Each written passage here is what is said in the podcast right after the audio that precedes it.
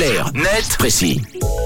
Et alors tu nous parles, Tom, ce matin des, des dragons jaunes. Ouais, est-ce que ça vous dit quelque chose Alors. Euh, bah, je sais pas, un poisson peut-être Ouais, Bonne euh, idée. ouais. Ah ouais, c'est bien. c'est bien. Euh, je sais pas, un personnage de manga.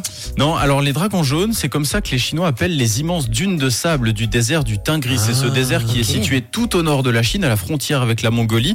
Il est assez méconnu, mais avec les années, il gagne du terrain, beaucoup de terrain, énormément de terrain en fait. Selon les spécialistes, chaque année, ce désert progresse de 3000 km carrés. Pour vous faire une idée, 3000 km c'est quasiment la superficie du canton de Vaud. Ça Wow. donne quand même une idée, effectivement, de l'avancée de ce désert tous les ans, qui Incroyable. gagne l'équivalent du, du canton de Vaud. Sauf qu'à force, le sable s'approche de plus en plus des villes et pourtant le problème ne date pas d'aujourd'hui. Dans la province du Nixia, un ingénieur explique au site France Info que dans les années 60, le désert était arrivé aux portes de la ville de Zhongwei à seulement 6 km des bâtiments, mais que les efforts menés pendant plusieurs années ont permis de faire reculer le sable sur 26 km.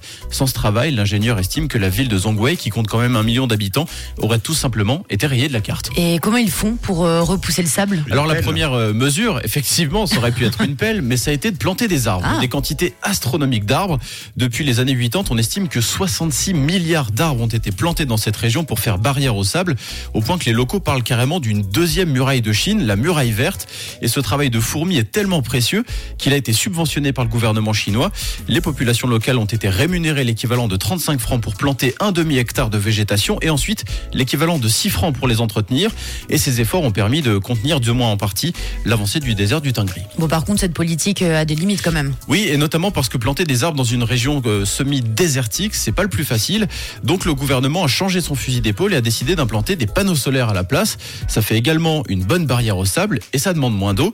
Aujourd'hui, les parcs solaires s'étendent à perte de vue dans cette fameuse province du Ningxia et les autorités ne comptent pas s'arrêter là puisqu'il y a vraiment urgence.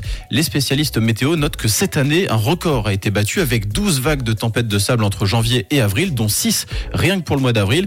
C'est du jamais vu, remarque France Info. Le sable est désormais poussé de plus en plus loin et même jusqu'à la capitale, Pékin. Merci Tom, c'était clair net précis hein, que vous retrouvez en podcast sur rouge.ch en fin d'émission.